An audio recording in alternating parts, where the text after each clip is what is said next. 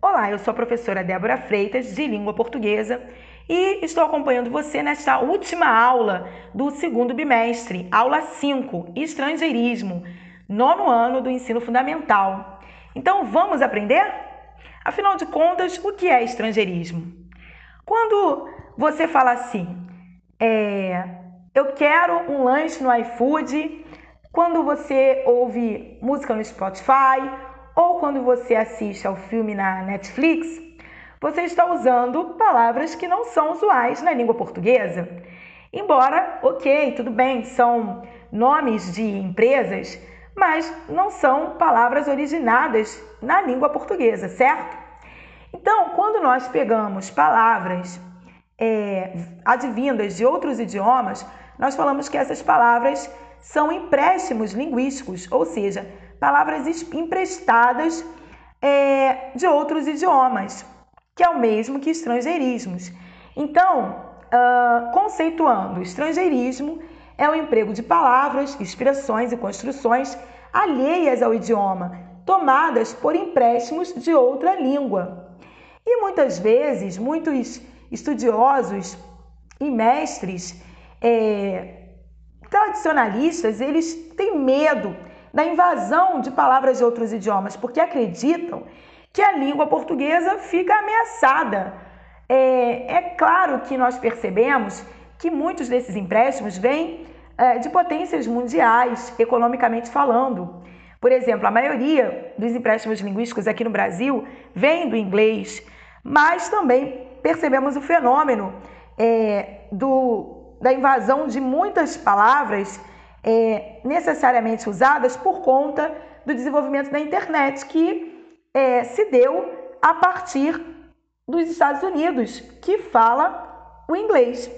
Então, exemplos de estrangeirismos. Uh, palavras, por exemplo, que vêm do francês: atelier, batom, abajur, sutiã, buquê. Palavras que vêm do inglês: futebol, basquetebol, backup, mouse, site, link, inglês, shopping. É, às vezes, olha que interessante, existem palavras que têm correspondência no português, que não precisaria se é, necessariamente usar o empréstimo linguístico. Por exemplo, shopping, nós temos a correspondência em galeria, mas hoje em dia quem fala que vai fazer compras na galeria? Dificilmente nós ouvimos isso. Mas você pode usar? Claro que pode, não tem problema nenhum. Agora, o que tem problema, que fica estranho, é quando você tem cachorro quente e você opta por usar hot dog. A não ser que seja para você usar numa marca. Mas, é, às vezes, há o exagero por parte do falante. E nós temos fashion, fast food, shampoo, Black Friday. E note que algumas palavras é, já estão há tanto tempo na língua portuguesa que elas foram aportuguesadas. Shampoo você conhece como, vou soletrar para você, S-H-A-M-P-O-O. Essa é a palavra original em inglês. Mas você sabia que existe a forma aportuguesada? Shampoo, escrita em X-A-M-P-U. E não está errado escrever assim, certo? E de acordo com algumas situações que ocorrem na sociedade, é, mais empréstimos é, se incorporam. Por exemplo, Black, é, Black Friday, uh, lockdown com a pandemia da Covid-19, as pessoas usualmente é, passaram a ter é, na fala lockdown, que significa é, o isolamento social de forma mais rígida, né? Quanto mais rígida, uh, vamos dizer assim, melhor. E foi muito veiculada na mídia. E há um tempo, né, houve o desastre natural no mar asiático, que ficou conhecido como tsunami. Nós já tínhamos maremoto, mas foi um desastre tão surreal é, que nunca havia ocorrido de tal maneira, né, por conta do homem mexer nos recursos naturais, que esse nome ficou incorporado na língua para designar aquele desastre da época.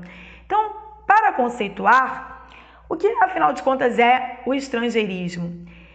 Ele é o emprego de palavras, expressões e construções alheias ao idioma, tomadas por empréstimos de outra língua.